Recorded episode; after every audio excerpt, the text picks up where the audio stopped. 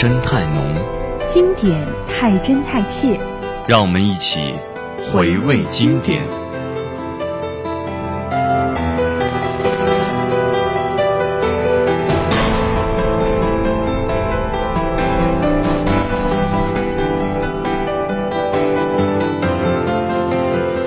今天呢，在这期节目开始之前呢，给大家讲一个小小的冷知识吧，就是如果有仔细听的听众朋友们会发现啊，就是在每一个周六的节目，他们的风格都相差很大。为什么呢？因为每一期主播在写内容的时候，都是夹杂着一点自己小小的私货在啊。比如说上期就是我的一些自我喜欢的一些歌手，那么这期呢？就是我们的许畅啊，比较喜欢的一位歌手。那么，就让我们的许畅来为我们介绍一下这位歌手啊。今天呢，想要给大家介绍的一位歌手呢，叫做李润琪。这位歌手呢，他可以说是才华惊人啊。其实呢，他和我们相当于是同龄人。在我们呢还在为未来迷茫的时候，他呢不仅会唱歌，还会创作钢琴、吉他、架子鼓等等。甚至呢，连跳舞也是不在话下。他经常呢被称为唱作一体机，而且呢掌握的音乐知识也是非常的全面的。啊，这么说来，这位零零后真的是非常的多才多艺啊。其实呢，我也是一位零零后，就是刚刚好卡在那个点儿上，你知道吗？我是零零年的一位 一位小孩儿，对我们现在还能称之为小孩儿啊。嗯。那么，其实你今天所介绍的这位歌手呢，他的许多歌我还真的很少去听过。因为就好像就是听歌这种东西是有一定代沟的嘛，比如说我们九零后，嗯，比较喜欢听一些八零歌手的歌，一些零零后呢，比如比较喜欢听一些八零九零后的这种歌，然后我们这些零零后就是相较于我而言，就很少听一些零零后的歌曲。那么你就给我们介绍一下他，比如有什么代表作品？说实话呢，今天的这个歌手李润琪算是我比较呃私小众的一个歌手吧。他的歌曲呢，大家可能会听过，或者是也可能没有听过。其实这首歌呢，它是，呃，这首歌呢，它叫做《忙》。呃，不知道大家对这首歌曲有没有了解？其实呢，这首歌是李润琪在十五岁的时候，其实，呃，十五岁对于我们来说，可能，呃，还在上学，甚至呢，可能思想上还没有很成熟，啊，可能也会略显稚嫩。但是呢，李润琪他呢，就在歌曲中传递出来了非常成熟的思想感情。那确实很厉害，十五岁，我想想，我十五岁的时候，应该是在上。是上初三是吧？是啊，那个时候我还只是一个就是饿了回家会喊妈的孩子，就根本没有就是这么成熟的思想和一些优秀的这种功底去做一些歌曲这样的，甚至是那个时候根本就不会想到去做一些这样的事情。由此可见，这个刘文琪这位非常呃零零后的这位歌手，他也是非常优秀的一个人。是的，其实我觉得他的厉害之处不仅仅是他的写歌和创作。他更厉害的地方呢，我觉得是他把自己的学习和他的创作时间区分的特别开，就是让自己不仅可以在本应该学习的时候学习，把自己的很多私下的时间呢用来创作，也可以真正的看出来他是真的很喜欢写音乐。嗯，听说这首《忙》在正式发行之后，在很长一段时间就占据了各大网络歌曲平台的这种霸榜啊。好像在更很多的这种短视频中也被广泛的应用，可见这首歌曲的受程度的这种受欢迎的这种程度非常之高啊。是的，其实我觉得这首《忙》就嗯，就像他当时的心境一样吧。我觉得写这首歌的时候，就会反映这个人当时是什么样的一种状态。他当时呢，我觉得写这首歌的时候，就像这个“忙”字一样，是有一点点迷茫的。其实，在生活中呢，不知道大家有没有过这样的时刻，就好像在梦里一样，又好像呢独醒于这天地之间。嗯，这种感觉我有，鬼打墙呗。是的，没有开个玩笑，就是就是这种，我我懂你说的这种感觉，就仿佛置身于巨轮之中的，看着那种希望的光芒，就它好像很近，又好像非常远，就让人充满着希望，但又恰感着迷茫。对的，确实是他这首歌中也有一句话，我觉得和你刚刚说的非常相似。就像我试着把孤独藏进耳机，对音乐和未来，其实拥抱着那个年纪独有的憧憬和一种满腔的热血吧。可能别人在补习班的时候，李润奇已经趁着课余的时间，他呃迈上了这种创作的步伐。对，所以说一个人的成功绝对跟他的努力是分不开关系的。你看看人家，你再看看我，我课余的时间就是非常课余，开始玩玩耍呀、打闹啊，反正肯定不会想着去做一些呃可以让自己收获满满的事情吧。那么接下来就让我们共同去欣赏一下这首歌曲《忙》。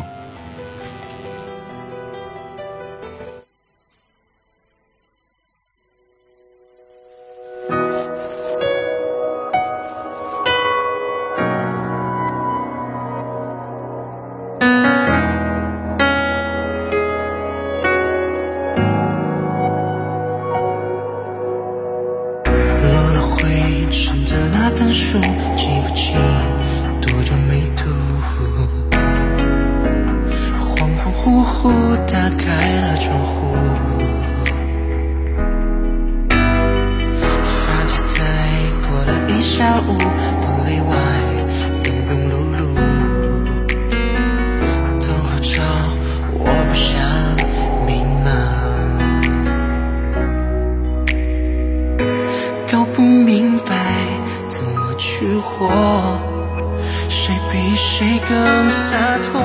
万家灯火，却没盏灯留我。我试着把孤独藏进耳机，用琴键代替，写不下的就是姓名。终于，天总会晴，我爱下雨，像得了怪病，怎么还不清醒？怎么？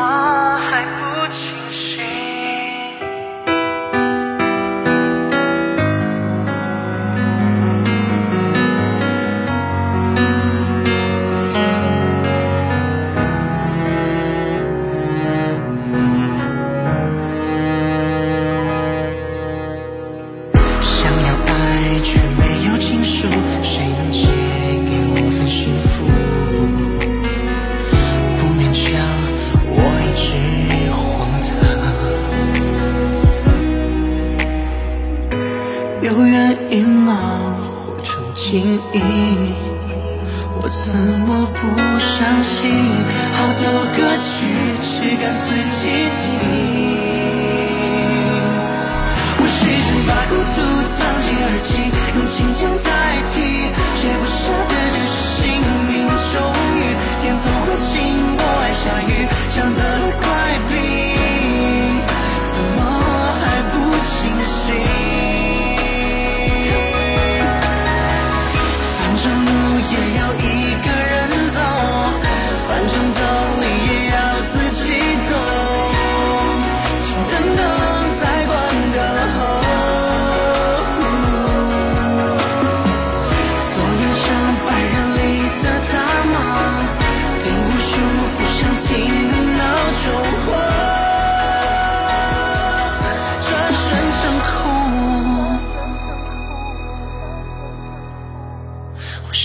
把孤独藏进耳机，用琴键代替，谁不舍得只是姓名？终于，天总会晴，我下雨，像得了怪病，怎么还不清醒？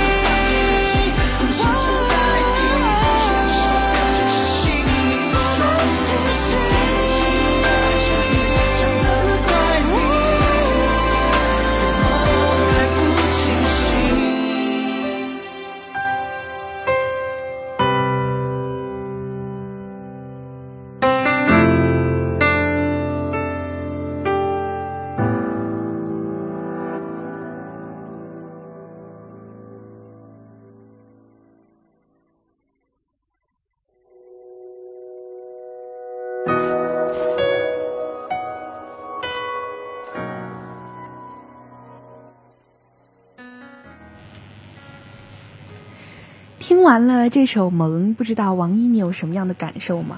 啊，听完这首《萌》呢，我的感触其实是很多的，因为这首歌，尤其是那句歌词啊，把孤独藏进耳机，我觉得很好的诠释了我曾经那段时光。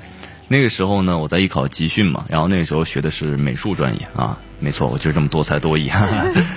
然后当时学的是美术专业嘛，你知道画画是件很枯燥的事情，尤其是模式化的训练会让人很多的心理就是遭受到一些的自我怀疑。真的是，当你看到你的画和别人的画摆在一起，别人的画特别像照片你的画不可言喻，你懂你懂那种感觉，然后就让人感到。很很迷茫，然后那个时候我就特别喜欢带着一个耳机，然后自己一个人去不断的画画，不断的去练习，就真的是把孤独藏进自己的耳机里边，就以为自己当时的那种年少吧。但我觉得现在还是一段非常好的时光。我的一个朋友呢，在昨天告诉我一句话，他说要学会享受孤独啊。我觉得这句话说的非常好，因为我们不一定是每一个人都可以在很长的一段。时间内处处合群，所以我们要学会享受孤独。那么许畅除了这首《忙》以外，你还有什么要推荐给大家的歌曲吗？还有一首歌呢，我觉得大家可能多多少少都有听过吧，就是《微风吹》。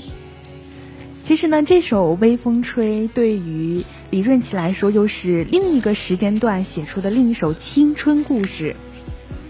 哦，是怎么样的一种青春故事呢？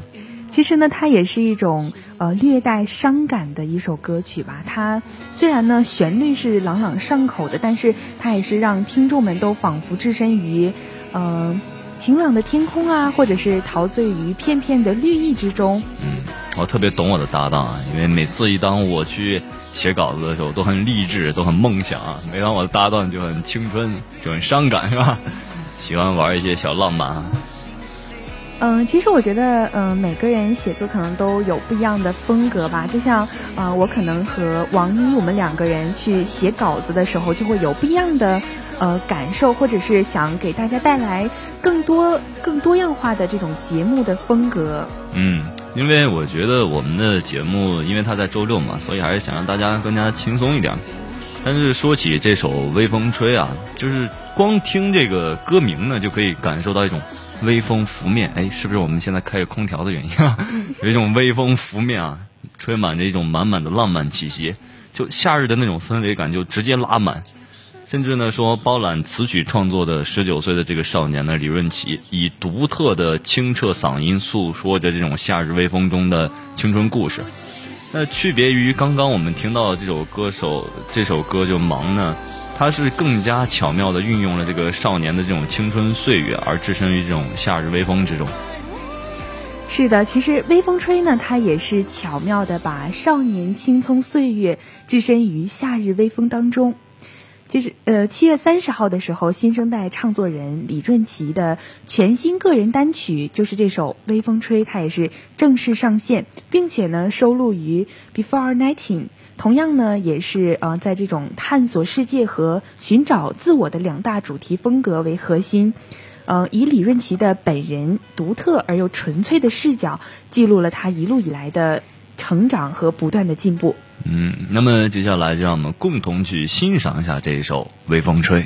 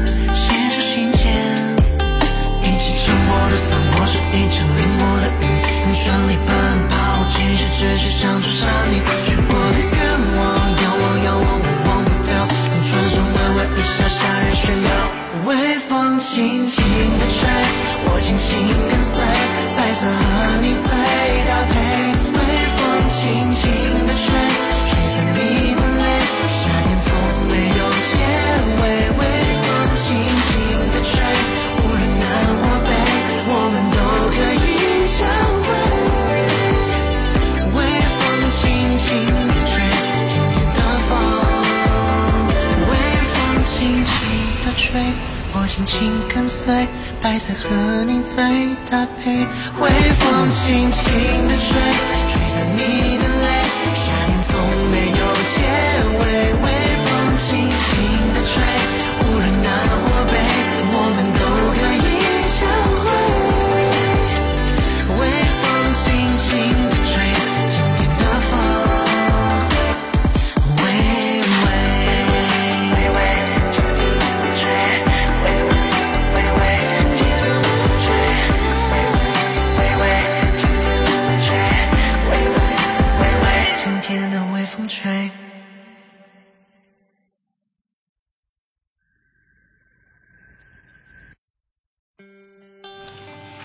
许畅啊，我们刚刚听完这首歌呢，就一边听的时候呢，我仿佛已经感受到这种微微吹的这种气息，你感受到了吗？感受到了。嗯，那我们就把空调调小一点好吗？好的，啊，开一个小玩笑。但是说起这首《微微吹》呢，它其实是我们这位歌手李润琪在十七岁的时候就写了他十七岁的故事嘛。那么许昌在你十七岁的时候有没有一些什么样的故事呢？在我十七岁的时候，感觉印象最深刻的可能就是高考，我感觉这是和每个人都逃不开的一个话题，就你十七岁就高考了 啊就是在为高考做准备吧。我觉得，啊？那你你还是比较刻苦的。就关于我的十七岁呢，其实更多的是关于一个青春和一个姑娘的故事。那么关于这个姑娘呢，啊，没错，又是一个姑娘。啊，那关于这个姑娘呢，我们下期再聊，好不好？那 就反正总之呢，这首《微风吹》是也是一种青春回忆的这种歌曲吧，这就是我们这个节目主打的风格嘛，每期都是这样。那么除了这首《微风吹》以外，那么李润琪还有一首歌手，就正好写的是这种朦胧的情愫。那么这首歌就叫《请杀死我的浪漫》。那么许畅为我们去解解说一下这首歌曲啊。这首歌呢，其实就是青春时光里无从说起的朦胧情愫，如同森林里的野玫瑰枝蔓生长，浪漫发酵。这首歌呢，是以电吉他为主题的歌曲，首尾旋律呼应，就像一个故事的起承转合，自我交谈，自我幻想。这是每个人十几岁情窦初开时候的模样。少年人的单恋故事也是从这首歌开始的。但说到这儿，我其实要打断一下，其实有时候啊，少年不一定是单恋，但是呢，就是怎么说呢？那少年不知道他是不是女孩也在喜欢着他，你懂那种感觉吗？就是青春期的女孩往往是比男孩更成熟的，就同样是十七岁的男生和女生，男生的思维可能就停留在十五岁的时候，就那种初中饿了找妈的那种状态，啊，很会 call back 是吧？但女孩不一样，女孩她们的思想可能会更加的成熟，再加上一些青春期的浪漫思想主义，呃，再加上一些小说、电视剧的影响，她们可能会更加偏向一种成熟女性对于爱情那种思想。所以啊，不少的男生以为自己是在单恋，但是错过了很多很好的女孩，这是非常可惜的一件事情吧？我觉得。是的，其实我觉得，嗯，在这个年龄段的男孩子、女孩子，呃，女孩子呢可能心思更细腻一些，可能会，呃，在面对这些朦胧情感的时候，会，呃，有更多的小细节、小心思都体现在细节里。我觉得这个也是我们青春期的一种美好。嗯，但其实都说是男孩其实更胆儿大吧，其实不然啊。相反是有一些男生对于这种感情的事情是比较犹豫不前的，相反是女孩儿是更难拿的。所以啊，姑娘们，如果有什么自己喜欢的男生啊，对吧？我们大胆一点儿，对吧？万一就被别人追跑了，不如你去追他嘛。男生很好追的，女追男隔层纱嘛。对，其实我也听过一句话，就是说女孩子嘛，就是在遇到真爱的时候，就会变得更加的勇敢。反而呢，男孩子在遇到喜欢的人的时候，可能会呃变得小心翼翼。所以就，嗯、大家就各迈一步嘛，努力一点啦。对啊，而且男孩子们，如果你有女生去追你，你要知道这是可能是你的人生巅峰。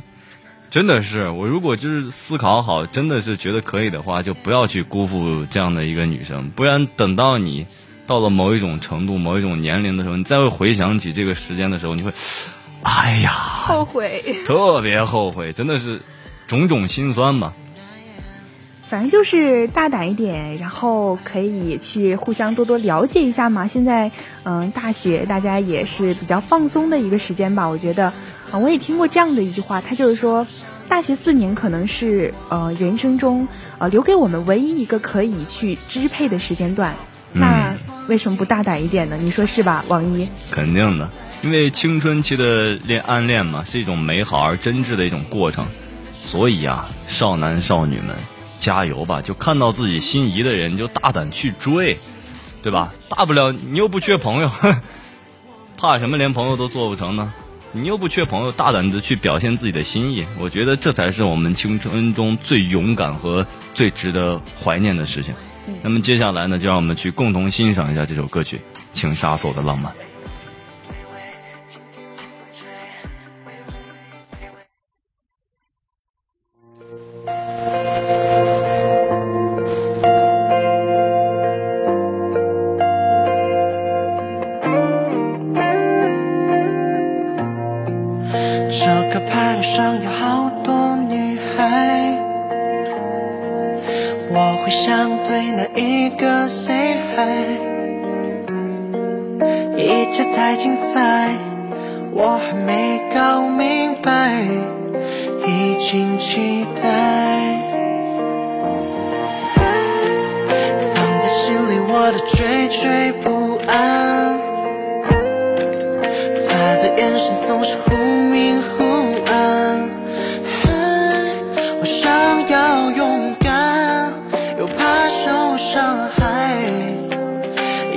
等到曲终人散。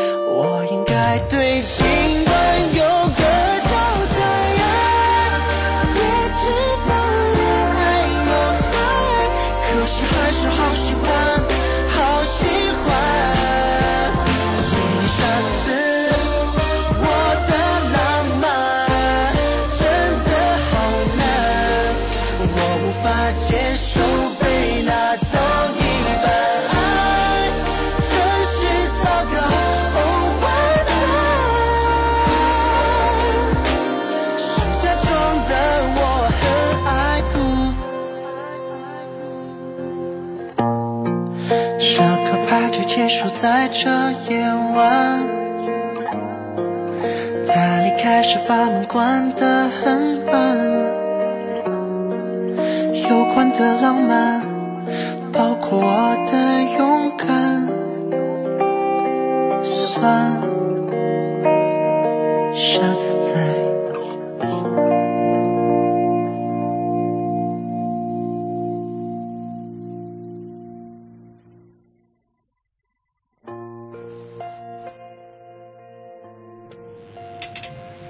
那么听完了这首非常浪漫的歌，许昌有什么话想给大家说一说？就想告诉大家，珍惜时间，珍惜眼前人，去拥抱未来，然后呢，珍惜现在。嗯那我我也想送给大家一句话，就是不要错过。我们往往会觉得往后的是更好的，但是殊不知，有可能你错过的就是最好的。那么歌曲听完了啊，我们从浪漫的话题也转移一下。转一个偏向于温情的话题吧，好吧。嗯。那么我们今天要讲的这部电影呢，它的名字叫做《银河补习班》。然后呢，这部电影呢，它是一部以温情、充满教育意义的影片啊。影片以马飞的回忆展开，然后通过穿插呢，讲述了父亲马浩文是如何在孩子内心构造了一座永远不会塌陷的桥梁。其实大家从这个片名来看呢，其实它就是一个，嗯，去有梦想的一个电影吧。我觉得是马飞呢，他一生呢一共是上了两次补习班，在这部电影里，其实他说是上补习班，更多的是另外一种意义。第一次呢是他父亲对他的教导，而另外一次呢是他的自我审视。嗯，他的父亲呢就是在教他在平淡的日子里也要做一个骄傲的人。而他自己呢，也是教会自己不断的去保持初心，然后不断的努力和向上。其实他的父亲就是一个不想被生活所打垮的人，因为他的父亲之前经历了一次非常大的挫折，然后从一个赫赫有名的桥梁设计师，然后变成了一个人人喊打的过街老鼠。但是呢，他的父亲没有被命运所打垮，没有向命运低头，他不想在。给所有人，包括他自己的儿子，留下一个那样的印象。他一直坚持着用知识去改变自己的未来。啊，如果就是当时就是没有出事的话，他也不会明白自己父亲的骄傲，也不会在最后呢对他父亲说：“呃，我是第一次当儿子。”是的，其实我觉得，嗯，就是这样的吧。我觉得，呃，他父亲也是在在。他父亲也是在这种呃生活中去发现他儿子的闪光点，去呃不断的呃去帮他的儿子一点一点的成为更好的自己，呃不断的进步。其实这这部电影我觉得特别像呃之前高中的时候学过的一篇古文里的一句话：“千里马常有，而伯乐不常有。”其实马飞和马浩文就是他的爸爸，他们更加是不像是一种父子关系，更像是亲兄弟。就是因为这层关系啊，他们是呃更像是朋友一样在一起相处。嗯，因为我觉得呢，在我们现在的教育中啊，因为父母跟孩子之间是有一个沟壑在的，因为父母总觉得他们的身份是略要高于孩子一等的，他们就会老话说：“您为什么不听我的？我能让你吃亏吗？”就种种话，他们其实话是没有错，他们只是需要换一个。方式去让孩子们去接受一种平等的一种关系，然后去让大家去接受。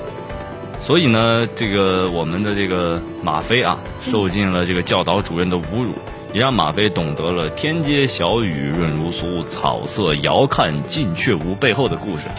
就记得里面最触动的话呢，就是马飞在考试时看到了文具盒里边的那句话，就是“我要像爸爸一样，永不服输”。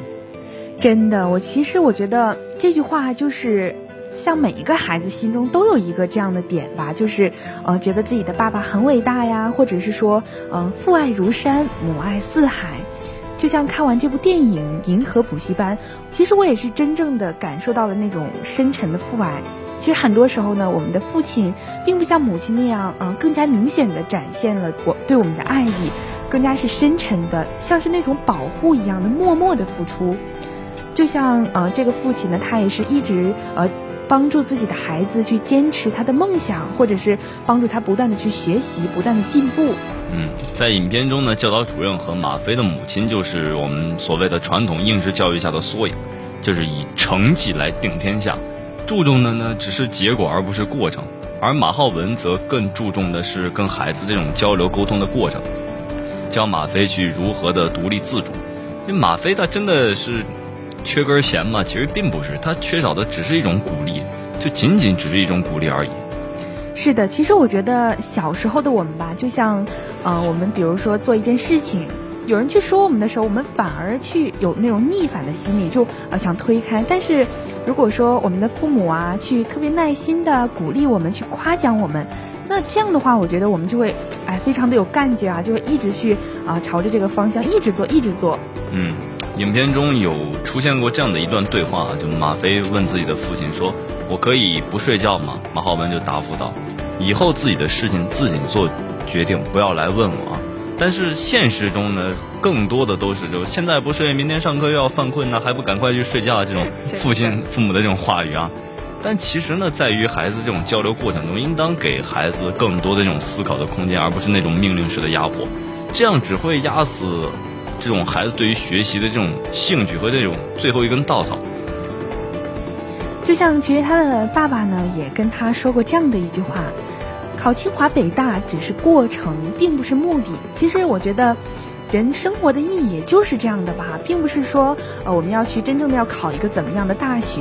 相反来说，我觉得就是应该去享受那个学习的过程，去享受那个坚强、认真、有自信，嗯，朝着自己的梦想一个劲儿冲。我觉得这个就是我们去呃努力和奋斗的意义。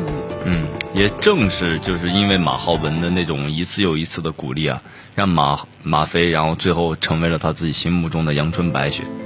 校长看不起他，但是呢，在班主任小高老师和父亲的这种教导下，他不仅仅考了年级前十啊，也更是成为了值得校长鞠躬相劝的最有希望考状元的学生。那么最后呢，他考了飞行员，也算是完成了自己儿时的一种梦想吧。是的，其实就是这样的吧。他在不断的努力，他父亲去鼓励他，就像小时候我们做家务什么的吧。比如说，嗯，我今天拖了一个地，那我妈妈回来之后呢，就疯狂的夸我说：“哎呀，拖的太好了。”然后我可能就会很激动，然后我可能就会一直拖，一直拖什么的，就想得到自己父母的认可。啊，你妈妈是这样的，我妈妈就啊，你今天拖，你是不是犯什么错了？我妈这种心理状态，她就觉得我忽然的拖地，说：“哎，你是不是想背着我干点什么？是不是犯了什么错误？是不是想要点什么？” 我以为这才是大多数这种中国家长那种思维，没想到还有你妈妈这样的妈妈。你妈妈确实是个好妈妈，当然我妈妈也是个好妈妈，是吧？那么最后的最后呢，我想送大家一句话，就是人生呢就像射箭，梦想就像箭靶子。连箭靶子都找不到在哪里，你每天拉弓有什么用呢？嗯嗯，所以我觉得啊，就是还是要有自己的规划和目的性吧。我觉得。那么好了，本期的节目到这里就结束了。我是王一，我是许畅，我们下期再见。